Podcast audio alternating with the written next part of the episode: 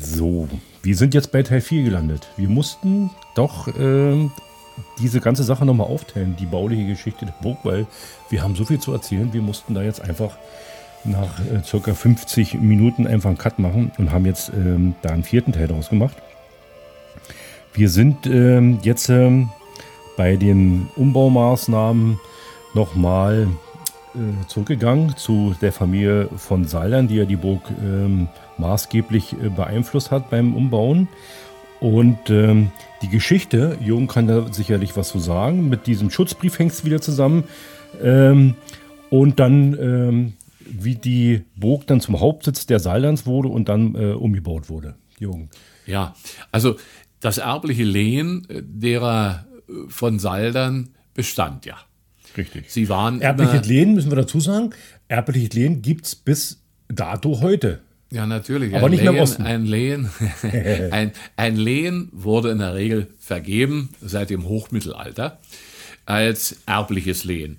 Äh, es gab übrigens auch das sogenannte Afterlehen. Das hat nichts mit dem Arsch zu tun, wie man vermuten könnte, sondern es war ein Lehen für eine begrenzte Zeit, manchmal für ein Jahr. Das Interessante waren aber die Lehen, die erbrechtlich auf äh, übertragen wurden, die dann der Familie äh, für Generation auf Generation folgend das Lehen sicherte. Es war auch nicht kündbar, nicht rücknehmbar. Es gab nur eine Ausnahme. Wenn die Adelslinie keinen männlichen Erben hervorbrachte, ist das Lehen erloschen. Deswegen waren und sind Adlige immer daran interessiert, nach Möglichkeit männliche Erben zu haben, die das Erbe fortsetzen können. Im Hochmittelalter, im ausgehenden Mittelalter gab es das ausschließlich nur für Männer. Das heißt, auch ein Lehen wurde an Männer und Familien vergeben und das Weitervererben immer an Männer. So, und äh, es war nicht von vornherein ein erbliches Lehen. Denn der Kurfürst von Brandenburg hatte Schulden bei seinem Kämmerer Matthias von Saldern. Damals waren die Saldern auch sehr vermögend. Und weil der Kurfürst seine Schulden nicht zurückzahlen konnte, hat er zunächst die Plattenburg samt Umgebung, das Lehen war ja groß, die Burg selbst und 26 Dörfer ringsrum, einschließlich der Stadt Wilsnack, zunächst erstmal verpfändet für zehn Jahre. Und äh, im Jahre 1552 wurde dann das Pfand umgewandelt in ein erbliches Lehen. Und seitdem, das hing auch mit der Reformationszeit zusammen, ist die Burg samt Umgebung in Besitz derer von Saldern. Und ähm, da müssen wir dann ja zurückkommen, ähm, wieder auf unseren, unser, unser Bauthema. Ja. Ähm, die Saldern haben ja damals, wie gesagt, diesen Schutzbrief, darüber haben wir ausführlich gesprochen schon, äh, bekommen. Aber ähm, der Schutzbrief, der hatte noch Folgen für die Saldern, die äh, später hinaus dann äh, die Plattenburg zu ihren Hauptsitz machten. Jo. Ja, denn äh, jetzt äh, holt praktisch der Schutzbrief sie ein. Äh, das Geld, was sie sich geborgt hatten, einer der Geldgeber war die vermögende Familie von Quitzow. Äh, hier in der Prignitz und in Mecklenburg, die sogenannten Raubritter der Mark. Und die berühmte Familie von Quitzow hat auch Geld gegeben. Das die heißt, hatten nämlich ihren, ihren Sitz auch in Kletzke. Die hatten da eine kleine äh, Burganlage, in Kletzke, zu Eldenburg, zu Rüstedt. Also mhm. es gab eine Menge Besitzungen und Burgen der Quitzows, die ursprünglich mal stammten aus dem äh, Mecklenburger Raum. Und äh, der, die Sterne der äh, Quitzow strahlten damals noch ziemlich groß. Sie waren noch verschrien als die bekanntesten Raubritter. Und von diesen Quitzows hatte man sich Geld geliehen. Unter anderem auch, um den Schutzbrief zu erlangen. Und das hat jetzt die Familie eingeholt. Nach dem Ende des Dreißigjährigen Krieges begann nun eine Reihe von Prozessen äh, um und mit den Quitzows. Diese Prozess, Lawine. Warum wurde Prozess geführt? Weil die Kürzes, Die wollten ihr Geld zurückhaben. Und die Seilern konnten aber nicht zahlen. Und die Seilern konnten nicht zahlen. Aha, gut, okay. Deswegen prozessierte man. Der Krieg war 1648 zu Ende und 1664, also rund 20 Jahre später, gab es dann ein Urteil gegen die Saldern. Dieses Urteil verpflichtete sie, 24.000 Taler an die Quitzus zurückzuzahlen. Das konnten sie nicht. Also hat man einen Teil der Besitzung der Saldern in Beschlag genommen. Sie verloren ihr Stammgut bei Braunschweig. Da, wo sie eigentlich ursprünglich herkamen. Da, wo sie herkamen, das war der Stammsitz der Saldern. Und sie verloren ihr Stammgut, weil sie nicht zahlen konnten. War das mehr wert wie die Plattenburg? Das die, weiß ich nicht. Äh, aber auf jeden, auf jeden Fall, sie konnten nicht zahlen und das Stammgut ging verloren. Es war mit Sicherheit größer äh, als 24.000 Taler. Äh, aber die sparten praktisch jetzt die 24.000 Taler und wurden ihren Stammsitz los. Und der Stammsitz derer von Saldern wurde dann die Prignitz, die Plattenburg und Wilsnack. Denn mittlerweile spaltete sich ja der Stamm der Salbern in zwei Stämme. In einem der Plattenburg-Linie und in einen der Wilsnack-Linie. Ja, und, der, und die Salern haben dann praktisch äh, die Plattenburg als ihren Hauptsitz umgebaut. Und das haben sie natürlich, hat Jahre gedauert, weil die hatten ja kein Geld gehabt.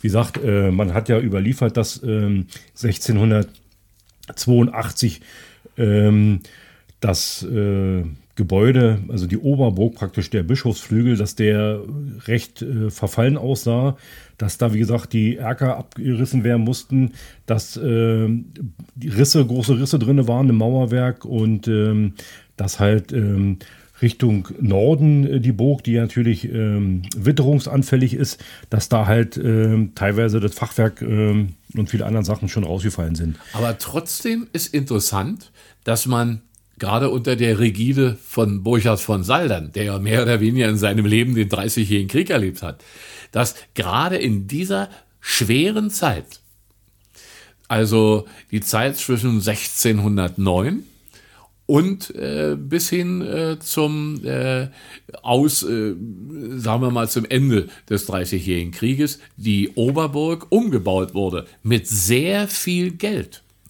Denn die Umgestaltung der Oberburg im barocken Stil erfolgte während der Zeit des Dreißigjährigen Krieges. Deswegen war ja Burchard von Saldern 1631 de facto pleite.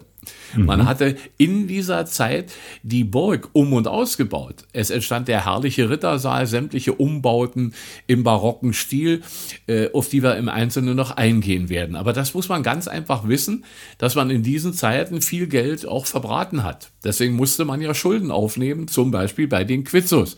Und so ist das er, der erste Teil des wesentlichen Baugeschehens in der wildesten Zeit, in der Zeit des Dreißigjährigen Krieges auf der Burg vonstatten gegangen.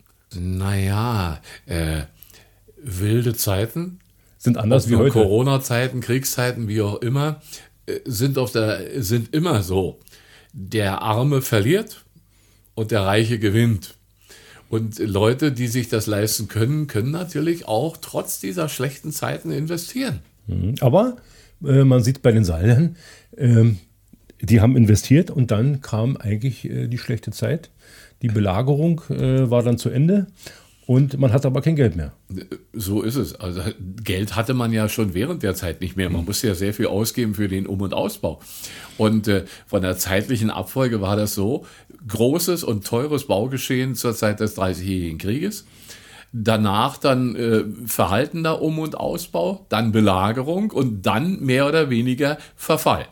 Mhm. Sag mal, die, die Baumaterialien, die man da hatte, den, die Steine, die gebrannten Steine, sind die bei uns hier aus Nähe gekommen? Ich kann mich daran erinnern, dass man gesagt hat, dass bei Großleppin eine Kiesgrube war, dass man da Steine gebrannt hat sogar teilweise. Ist das richtig oder äh, liegt ja, das Backstein auf jeden Fall, also Ziegel, äh, so wie man sie heute äh, kennt. Es gab hier in der Nähe und auch in der Prignitz, wir hatten noch neben dem Sandboden auch Lehmanteile. Mhm. Es gab eine Reihe von Kiesgruben und Lehmgruben, die also aus der Umgebung äh, Baumaterial schaffen konnten. Holz hatte man sowieso denn die Prignitz ist bis zum heutigen Tage waldreich und aus den Wäldern der Umgebung, die zum größten Teil ja auch dem Lehnsherrn gehörten, war Holz also ein gottgegebener Rohstoff. Aber es gab eine Menge von Kiesgruben, äh, von Lehmgruben, die praktisch auch den Baustoff hier bereitstellten. Man baute also mit um es mal heute mit laxen Worten zu sagen, mit dem Baustoff der Umgebung. Okay. Die Holzsachen ähm, sieht man ja im Turm äh, und im, in der Kapelle oben in der Decke. Da hat man ja viele, viele Holzsachen verarbeitet. Auch natürlich draußen hat man ja irgendwann mal Fachwerk vorgeblendet. Da ist auch viel Holz äh, zu sehen. Und äh, mit Holz hat man ja teilweise auch sein Geld verdient. Äh, so viel wie ich weiß, hat man das zum Klosterstift nach Heiligengrabe verkauft. Ist das richtig? Ja, ne? Ja an viele Stellen. Holzhandel und der Handel mit Holz war immer einer der Hauptbestandteile äh, des Verdienstes. Aufgrund äh, des eigenen Waldbesitzes konnte man natürlich schalten und walten, wie man wollte. Und in bestimmten Zeiten, in Aufbauzeiten, brauchte man Holz und Holz brachte Geld. Und so ist natürlich auch der Preis des Holzes und des Bauholzes immer wieder in bestimmten Zeiten mal wieder angestiegen, mal wieder verflacht. So. Aber er brachte immer Geld. So wie es praktisch heute auch noch ist. Heute ja. wird auch noch viel Holzwirtschaft äh, betrieben hier in unserer Ecke. Und äh, die Preise fallen und steigen, da kann man äh, fast jährlich so gucken. Aber nun mal zum Innenausbau äh, des Bischofsflügel auf der Oberburg. Wir haben ja, der jetzige Rittersaal war ja früher mal die Kapelle. Ja, ursprünglich äh, Kapelle. Und dieser Rittersaal wurde dann umgebaut zum Rittersaal. Äh, das ehemalige Esszimmer äh, der Burgherren da war später das Büro der Plattenburg drin. Das war Esszimmer. Dann gab es auch einen Salon. Gibt ja noch kleinere Einheiten äh, dabei. Der ist natürlich später entstanden in dem Fachwerkanbau, der früher gar nicht zur Burg gehörte. Aber kommen wir ruhig auf den ersten Stock äh, der Oberburg zurück auf den Bischofsflügel. Man muss dazu sagen, äh, Jung, dass, die, dass der Bischofsflügel, so wie er heute existiert, damals ja anders aussah. Wir hatten äh, im untersten Bereich, sieht man es ja noch, diese Spitzbögenfenster, die sind noch original. Aber in den Etagen darüber, also im Ahnsaal und im Bischofssaal, waren früher auch Spitzbögenfenster drin. Ja, die hat man die rausgenommen. Zeit des ne? Hochmittelalters, gebaut ja in der Zeit der Gotik, Spitzbogen. Und deswegen finden wir im unteren Bereich noch diese Anlehnung an die Gotik, die Spitzbögen, die da noch zu sehen sind. Und das war natürlich immer so. In den Jahrzehnten und in den Jahrhunderten wurden Burgen und Schlösser um und ausgebaut, immer dem Zeitgeschmack entsprechend. Mhm. Und so sind natürlich auch die Spitzbögen im oberen Teil des Bischofsflügels irgendwann mal dem Zeitgeschmack zum Opfer gefallen. Bei einem Fenster kann man es nämlich noch sehen, da hat man mit äh, Sandstein auch gearbeitet. Das ist, ähm, wenn man davor steht, das rechte Fenster in der zweiten Etage. Oberhalb der großen Treppe? Genau, da sieht man noch, dass ähm, da mal ein Spitzbogenfenster drin war. Ansonsten ist es nicht mehr zu erkennen. Nein, und auch die Erker und äh, auch die Anbauten, die Toilettenanbauten, die wir ja schon mal erwähnt hatten, sind ja schon längst nicht mehr zu sehen. Heute ist das mehr oder weniger eine glatte Fläche. Mhm, genau. Und äh, der ganze Bau ist, muss man so sagen, also der ganze äh, Bischofsflügel ist angeputzt und äh, mit gelber Farbe äh, also leicht gelber Farbe äh, versehen. Ne? Ja, nun wirst du heute, von heute sagt einer, wer hat denn nun das Ding so gelb angetüncht? Richtig. Äh, aber äh, diese Grundfarbe entspricht auch den Farben des Mittelalters. Äh, zeitweise, so gehend die Sage, wurde die Burg mal als sogenannte gelbe Burg bezeichnet. Das heißt, der Anstrich von heute entspricht mal dem Ursprung, könnte man heute so sagen. Mhm. Ich weiß nur, dass auf, auf alten Bildern, die ich gesehen habe, die sind aber aus eher den 40er Jahren, dass die Burg mal komplett mit äh, Efeu äh, zugewachsen war. Im Eingangsbereich der Burg sowie auch der Bischofshügel war mal komplett mit ähm, Efeu zugewachsen. So war es mal. Äh, insbesondere am Anfang des 20. Jahrhunderts war dieser Bewuchs an der Burg zu sehen. Aber es gibt ja auch das berühmte Bild, was in der Kapelle hängt. Die Darstellung der Burg um 1850 nebenbei erwähnt, die Burg als Gebäude gelb. Mhm, und ohne Turm. Ohne das war Turm, nämlich genau. die turmlose Zeit, in der der Turm noch gar nicht da war. Genau. Als der erst, also sagen wir mal, der ursprüngliche Turm ist ja schon im Mittelalter zusammengefallen. Der zweite Turm dann abgebrannt und der dritte Turm, der Stühlerturm, war ja noch nicht da. Und dieses Bild ist ja, hängt heute in der, in der Kapelle, auch im Original, also die Plattenburg ohne Turm. Mhm. Die, die Burg, also den Bischofsflügel, den hat ja der Burchard von Saldern richtig angefasst und umgebaut, stimmt? Richtig. Und zwar in der Zeit des Dreißigjährigen Krieges. Und wir finden am Eingang des Rittersaals in der geschnitzten Tür die Jahreszahl 1609. Übrigens von der geschnitzten Tür, von so einen geschnitzten Türen gibt es drei Stück auf der Burg. Ne? Eine ist, ähm, das nennt sich heute Café. Ähm, das war zu unserer Zeit das Büro. Der von mir erwähnte Speisesaal früher. Richtig, genau. Und dann gibt es noch eine hinten im gelben Salon, im sogenannten gelben Salon. Da ist auch noch eine Tür, die geschnitzt ist. Die ist noch fast original. Da ist der Rahmen noch. Ja, äh, der Zugang zum Anbau. Richtig, genau. Ja. Die drei Türen gibt es. Und die haben als Datum 1609 drin. Richtig, und im Keller existierte früher auch noch mal eine Tür mit demselben Datum. Okay. Und äh, deshalb können wir heute sagen, der Umbau der Burg im barocken Stil, so wie wir ihn heute finden, äh, ist unter der Rigide von Burchard vorgenommen worden. Der Rittersaal wurde umgebaut, der ganze Um- und Ausbau zu einem barocken Ensemble erfolgte also in der Zeit zwischen 1609 und 1630, grob gesagt. Er endete im Prinzip damit mit der Zeit, in der die Schweden vor der Tür standen, 1631. Man muss dazu sagen, dass die, die baulichen Sachen, die man da verarbeitet hat, oder diese, ich will mal sagen, die Meister, die man sich geholt haben, die haben schon äh, echt was drauf gehabt. Also wenn man sich die Türen anguckt, die Schnitzereien ähm, und selbst die äh, Sandsteintreppe, die in den Rittersaal runterführt, die hat ja links und rechts jeweils drei ähm, Löwen, wo dann praktisch äh, der Handlauf äh, drauf befestigt ist. Und der Kamin, der gebaut wurde, das sind schon Sachen, die findet man nicht überall. Äh, dazu in der Mitte die Säule, äh, die ja aus Marmor ist. Äh, nicht nur Schmuckelement, sondern auch tragende Säule. Äh, das sind schon Elemente des Barock, die sehr schön sind. Äh, und äh, diese Sandsteintreppe und der Kamin aus Sandstein sind natürlich das Prägende in diesem Raum.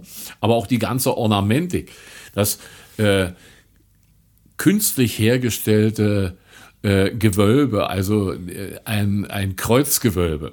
Ja, äh, das gab es da früher gar nicht. Äh, früher war es üblich, dass man äh, Burgen in Kassettendeckenbauweise hatte. Das Holz- heißt Holzbalken. Holzdecken mit Genau. Holzbalken. Die, die schöneren im unteren Bereich wurden verziert oder bemalt. Und man hatte also Kassettendecken. Wie nannte man die sagt. Schiffsbalkendecken, glaube ich? Oder Schutzbalkendecken, Schiffs- Kassettendecken. Schiffsbalken, weil man hat- Schiffsbalken. Genau, man sein. hat die verzi- verziert mit äh, Schnitzereien und so und äh, hat dann diese riesen Balken da unten drin gehabt. Wir finden in großen Teilen der Burg äh, diese Kassettendecken ja noch wieder. Äh, Im zweiten und im dritten Stock äh, finden wir sie ganz deutlich. Wir finden sie im Vorraum, äh, in der ersten Etage insbesondere auch, äh, im, im Bereich des Treppenhauses. Und ursprünglich war im Rittersaal auch eine Kassettendecke. Und man hat künstlich das heutige Kreuzgewölbe eingezogen. Also eine sehr aufwendige Arbeit, die man im Nachhinein gebaut hat. Das Interessante sind die Barockelemente.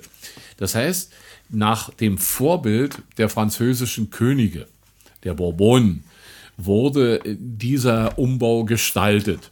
Äh, Frankreich war in der Zeit des frühen Barock und des Barock das Nonplusultra. Alles, was sich später um den großen Ludwig dem 14. drehte, war Vorbild für ganz Europa. Und jeder kleine Fürst und wer auch immer versuchte nachzuäffen. Und wenn man so will, später baute ja äh, Ludwig II. Versailles, die Krone des Barock. Aber Versailles war später. 30 Jahre vorher auf der Plattenburg baute man auch schon frühbarocke Elemente nach dem Vorbild der Franzosen. Äh, Wir haben es nämlich mit einem frühbarocken Saal zu tun. Und so hoch im Norden ist ein frühbarocker Saal etwas Außergewöhnliches und auch Besonderes. Die ganze Ornamentik des Saales ist französisch. Und ist alles äh, per Hand angefertigt worden von äh, Ja. Baumeistern vor Ort, also die, die man sich Äh, aus, hat. der, aus der Region. Wir wissen nicht, äh, wer es war. Wir haben auch keine Namen. Die Schnitzereien der Türen beispielsweise, die waren äh, Schnitzereien aus massiver Eiche. Äh, diese drei Türen, die wir ja noch haben. Und die Umrahmung der Tür im Innenraum der, des barocken Saales ist ja auch Schnitzerei, aber Schnitzerei aus minderwertigen Materialien, Schnitzereien aus äh, Lindenholz. Auch äh, wir wissen nicht, wer es gemacht hat.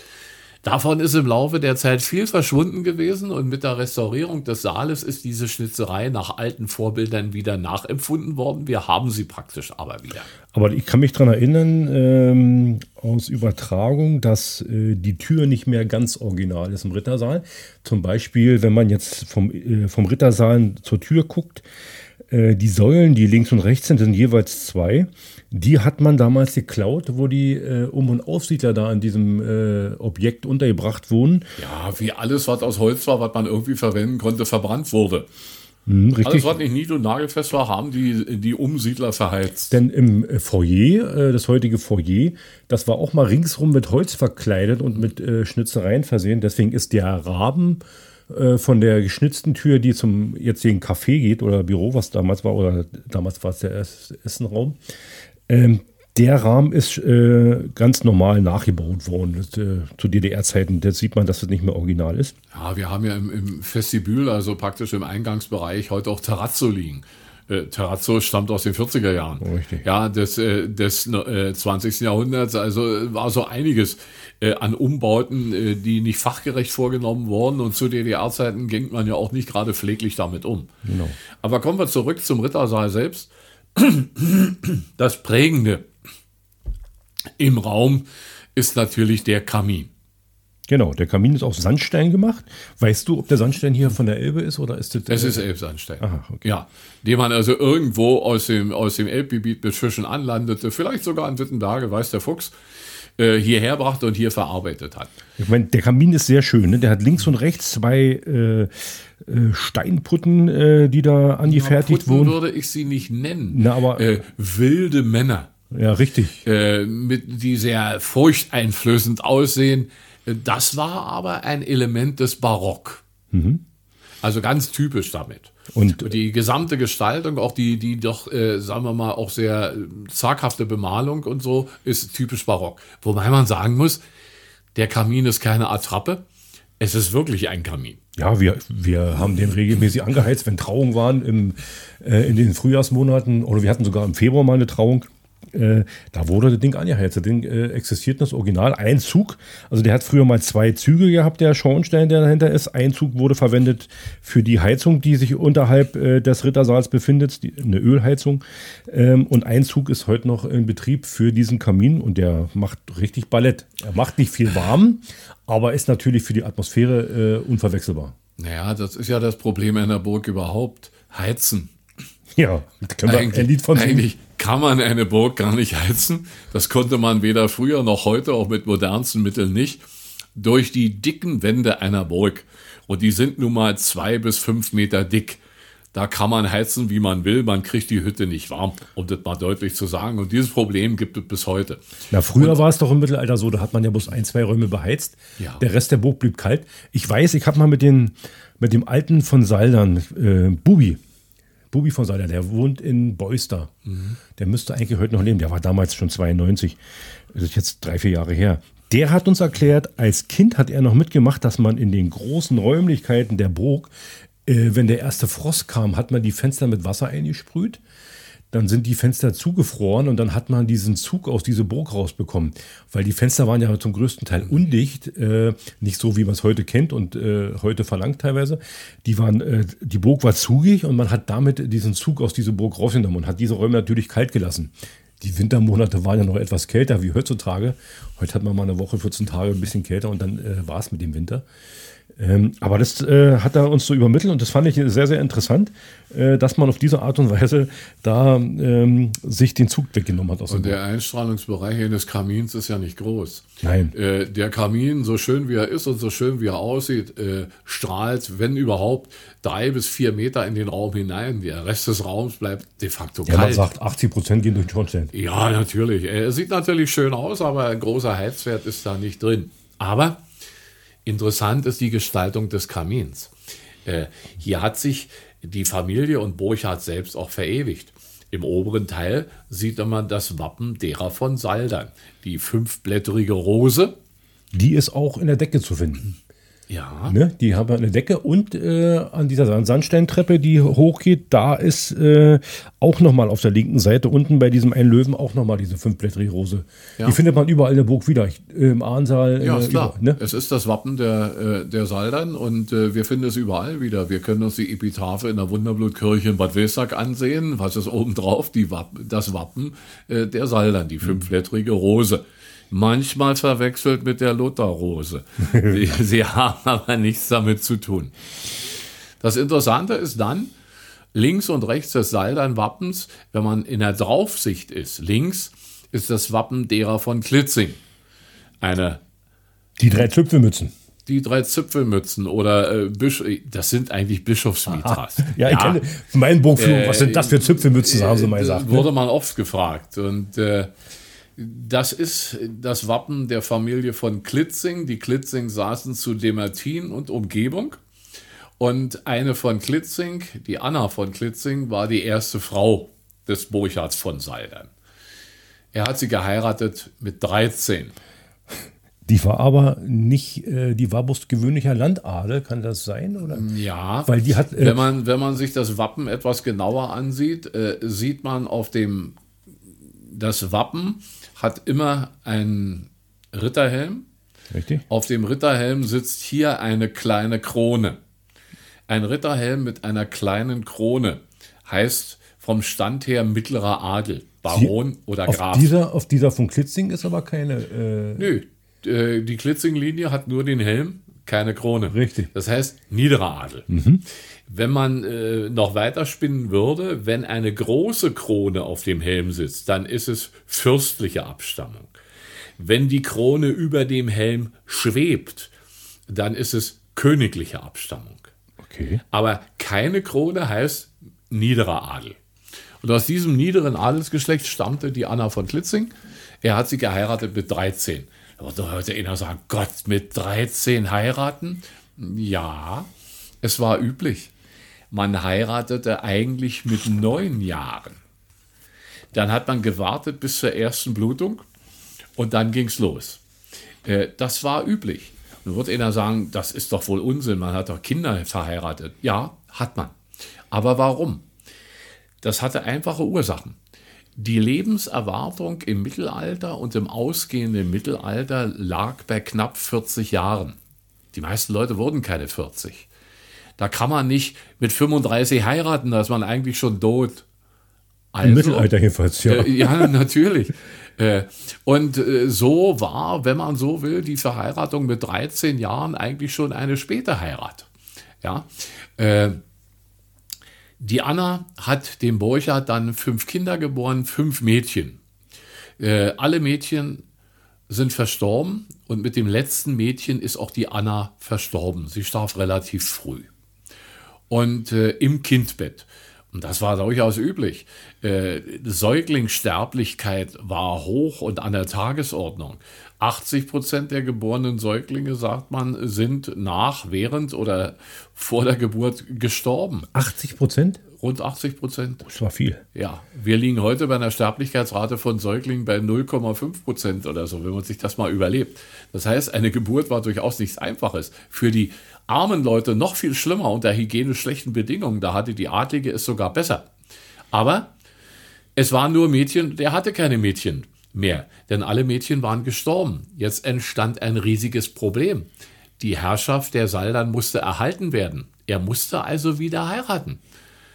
Und er hat wieder geheiratet. Er hat Agnes von der Schulenburg geheiratet.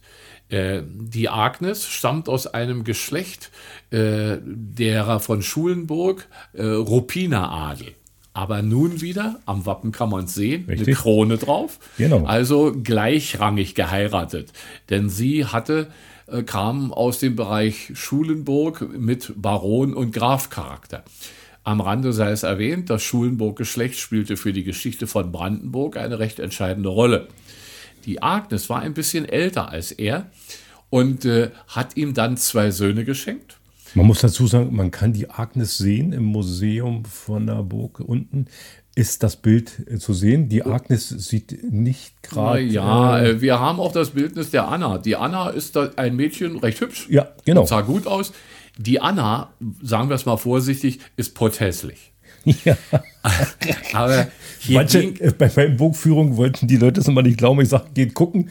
Und äh, in der Regel war es so, ja, das äh, ist wohl doch wirklich so. Ja, nun muss man natürlich auch dazu sagen, Heirat des Adels hatte in den seltensten Fällen mit Liebe zu tun sondern man heiratet äh, aus Standesdenken, aus äh, Denken des weiteren Besitzes und, und, und, und. Das ja, heißt, eine Gütererhaltung und Güterverbreitung. Richtig, man ja. hat erweitert und, ne, und also mit Liebe hatte das am wenigsten zu tun.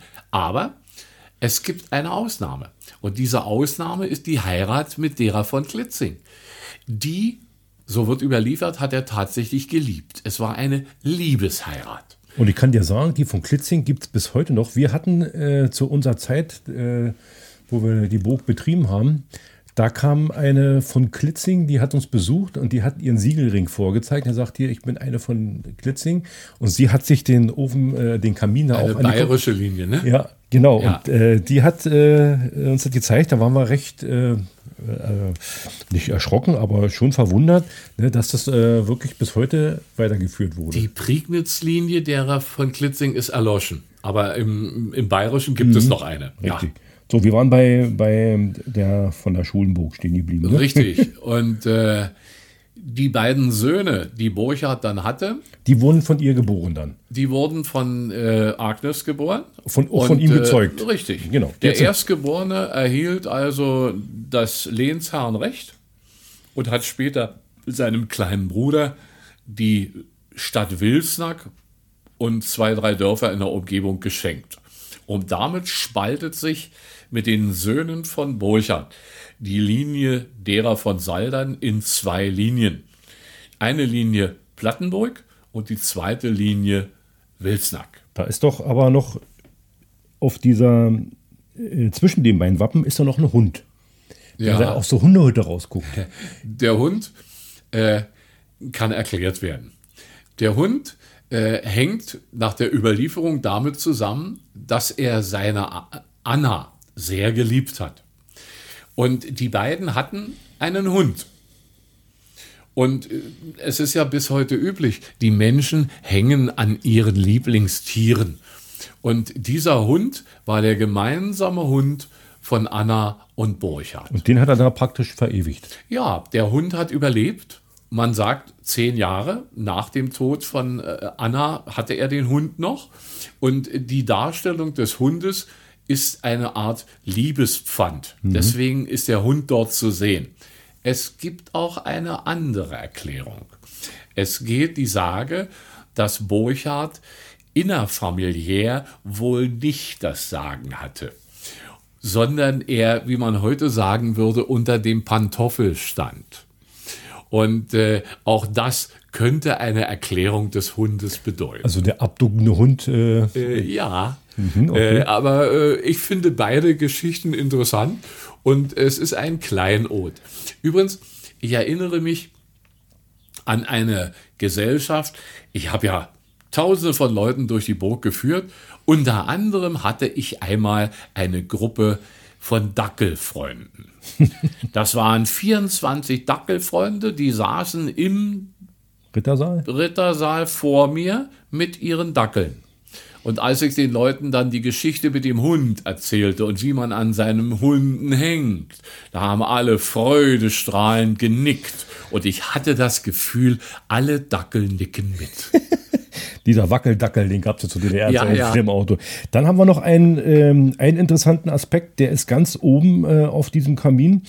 Ähm, da ist ein Baby äh, mit einem Totenkopf in der Hand noch. Ähm. Ja, es sieht aus wie ein Haus und in diesem Haus, unter diesem Hausdach, ist ein Baby mit einem Totenkopf. Richtig. Äh, das von mir beschriebene Säuglingssterben war ausgeprägt für diese Zeit. Das spielte für das ganze Mittelalter und das ausgehende Mittelalter eine wesentliche Rolle, dass also ein Großteil der Kinder im Kindesalter, meistens im Säuglingsalter, verstorben sind. Und vom Symbol her ist ein nackter Säugling mit einem Totenkopf in der Hand das Beispiel für die Kindersterblichkeit. Burchard hatte ja fünf Kinder verloren, fünf Mädchen samt Frau. Und deswegen oben praktisch als Baldachin das Zeichen der Kindersterblichkeit, äh, dieser Säugling mit dem Totenkopf. Übrigens, das findet sich in anderen Burgen und Schlössern wieder. Wenn man Malereien aus der Zeit sieht, hat man oftmals kleine Putten, äh, Babys, die oftmals dargestellt werden und falsch sind. Die sehen proper und bunt und grell und fett aus. In der Regel waren die mager und klein. Und äh, man findet das überall wieder. Und das Zeichen der Kindersterblichkeit wurde also gesetzt und hatte hier auch seine Berechtigung. Das war hier ringsrum auf den Dörfern. Du hast mir mal erzählt, in irgendeinem Dorf wurde extra eine kleine Kapelle gebaut, ein kleines Häuschen gebaut, um, weil die Leute ja sehr gläubig waren und äh, Gott gefällig äh, sein wollten. Wo war das gewesen? In was für ein Ort? Äh, da wurde extra eine kleine äh. Kapelle gebaut, um ähm, da zu beten. Das ist ein Elbdorf, Gnevsdorf. Gnevsdorf, ah. Äh, Gnevsdorf heute bekannt. Äh, da gab es mal, jetzt müssen wir ein bisschen abschweifen, Ende des 19. Jahrhunderts für 30 bis 40 Jahre lang ein, ein Sterben von Säuglingen, ein über, ein häufiges Sterben von Säuglingen in der Elbregion. Und weil man in der Nähe keine Kirche hatte, mussten die Säuglinge aufgebahrt werden und man hat extra diese kleine Kapelle gebaut, damit man die Säuglinge aufbahren konnte. Äh, ja, ist eine kleine Geschichte am Rande. Äh, das Kuriose, dieses, dieses äh, häufig auf tretende Säuglingssterben ist dann praktisch nach 30 Jahren wieder verschwunden. Ist bis heute aber nicht geklärt, warum. Es ist bis heute nicht geklärt, warum und keiner weiß, warum. Also es spielte immer schon mal eine Rolle. Da hast du recht. So, wir sind im Rittersaal, Jung, immer noch. Ähm, ich habe äh, bei aus alten Bildern, nee, in einem, irgendeinem Buch, ach so, apropos Buch, wir haben hier, äh, es gibt ein schönes Buch, das hat äh, damals Thorsten Völsch fertig gemacht. Was heißt Buch? Ein Heftchen. Ähm, der ist vom Freundeskreis Schlösser und Gärten äh, der Mark äh, aufgelegt worden und äh, behandelt Schlösser und Bogen in der Mark Brandenburg. Und der Thorsten Völsch, das ist auch einer, der Burgführung auf der Plattenburg macht, der hat engen Kontakt zu den Adligen heute noch, zu den von Saldern. Und der hat dieses äh, Heftchen zusammengestellt. Wenn jemand da Interesse hat, muss er mal gucken, ob er das äh, vielleicht noch bestellen kann im Netz. Wir haben damals 500 Exemplare drucken lassen, ähm, weil es über die Gemeinde nicht machbar war. Und wir haben die auch vertrieben. Wir haben noch zwei oder drei äh, von diesen Heftchen haben wir noch da. Müsste man dann bloß mal rauskriegen, äh, müsste mal gucken, Telefonnummer oder E-Mail-Adresse uns einfach mal schreiben. Ein paar haben wir noch da, die können wir verkaufen. Da ist wirklich ähm, historisch abgehandelt äh, vom Anfang der Burg bis zur heutigen Zeit mit Bildern, alles in Schwarz-Weiß. Ähm, ich glaube, das Heft hat mal 6 Euro oder 8 Euro gekostet. Ähm, da kann man es schön nachlesen, wenn man es möchte. Und äh, an dieser Stelle einen schönen Dank an äh, Thorsten, der sich da wirklich viel Mühe gegeben hat und das im kleinsten hier aufgeführt hat. Thorsten hat sich ja einen Namen gemacht äh, für die Aufarbeitung von Herrenhäusern, Schlössern im ganz Brandenburg. Er arbeitet heute äh, im Museum, im Heimatmuseum Perleberg. Er hat unter anderem auch eine alte Schrift über die Plattenburg wieder neu aufgelegt und zwar Plattenburg und die Familie von Saldern aus den Prignitzer Volksbüchern. Das war ein Pfarrer, der 1926 mal also eine Abhandlung geschrieben hat. Und Thorsten Völsch hat dieses Heft auch überarbeitet und neu herausgegeben. Also, Thorsten, wenn du das mal hören solltest, äh, schönen Dank für deine wirkliche äh, schöne und äh, nachvollziehbare Arbeit. Aber wir sind im Rittersaal, Jung. Wir gehen jetzt. Ja, wir bleiben aber noch einen kleinen Augenblick im Rittersaal, denn früher gab es ringsrum um den Rittersaal, da wo heute die äh, Heizungen sind, eingebaute Eichenbänke. Diese Eichenbänke sind irgendwann herausgerissen worden. Wir wissen nicht wann und, und zu welcher Zeit. Es existieren aber auch noch Wandschränke. Äh, und zwar auch mit Eichen, großen Eichentüren äh, hinter dem Kamin und an einer äh, Seite äh, rechts, rechts äh, rechter Hand äh, davon, wenn man vor dem Kamin steht, rechts noch Wandschränke.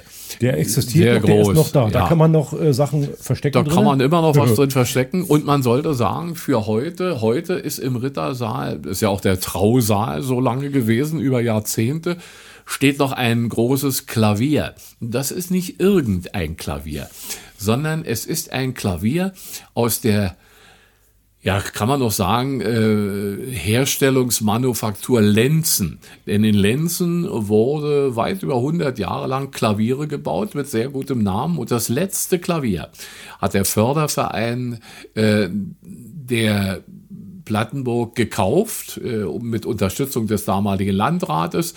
Und dieser, dieses letzte Klavier, was äh, hergestellt wurde in Lenzen, steht heute im Rittersaal.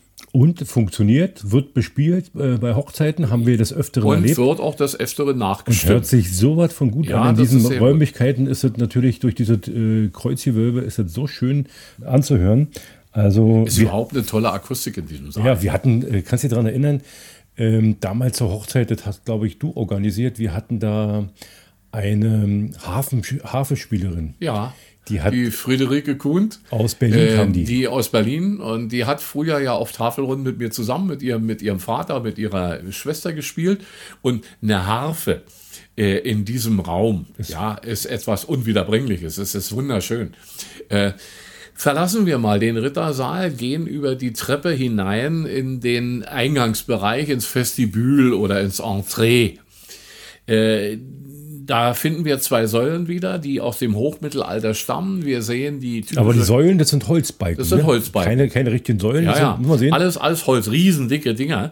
Äh, Wie, wie, wie ein ganzer Baum, mehr oder weniger, die ja eine Menge halten muss mit den typischen Holzkassettendecken. Die sind noch original, ne? Richtig, die sind noch im Original vorhanden. Die Täfelung vielleicht nicht mehr. Die stammt wohl, denke ich mal, eher aus dem 19. Jahrhundert. Die Balken auch, nein. Und wir, und die Balken, die Balken sind alt. Die wollte ich sagen, man hat Ja. die, die Kassette, die, die Füllung, Genau. die hat man erneuert. Die hat man erneuert, aber sonst noch sehr alt. Dann wenn wir, wenn wir in Richtung äh, Mühle gehen würden, rechter Hand, dann äh, das, ja, wir haben es als Büro genutzt, später mal das äh, Beisezimmer. Und danach gab es eigentlich gar nichts mehr. Da war eigentlich die Burg Mauer.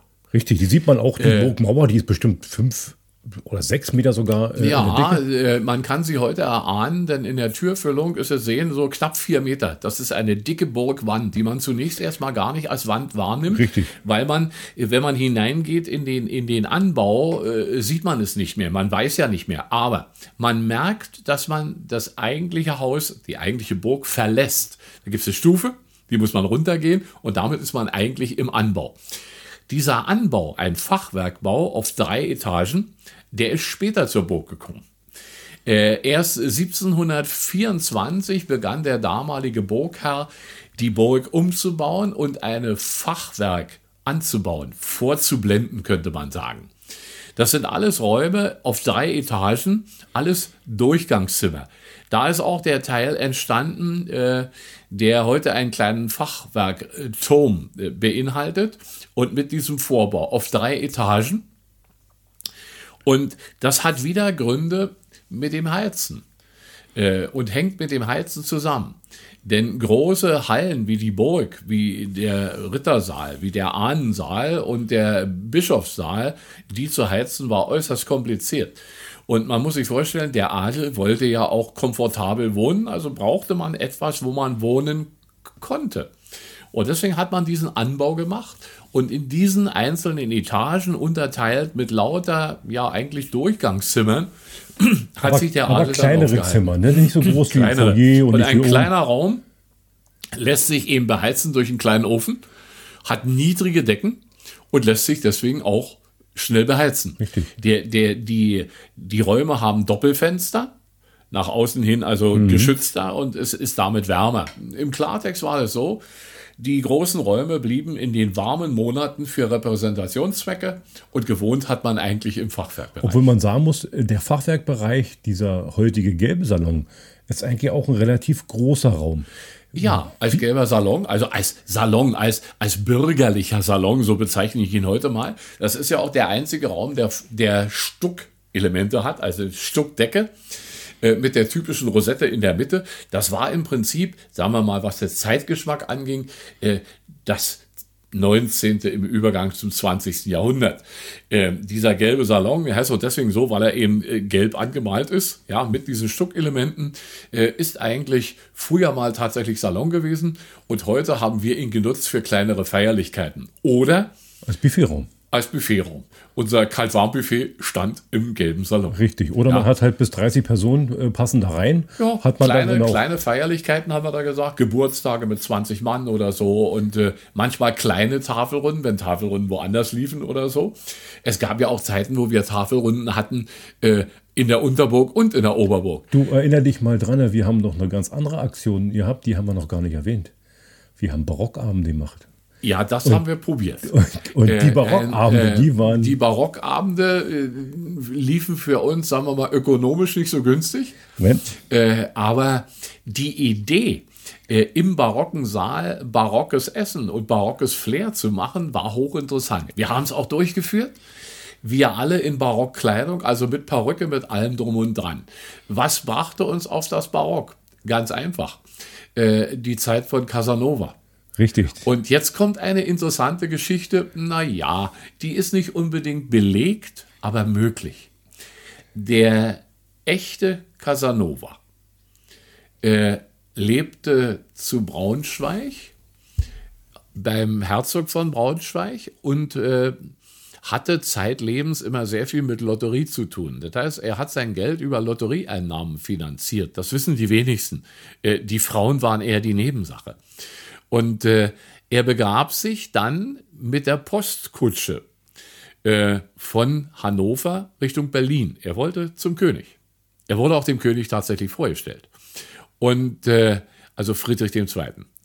Und äh, die Postkutsche und zu reisen mit der Postkutsche von Hannover nach Berlin war beschwerlich und äh, langwierig und umfasste zwei bis drei Tage.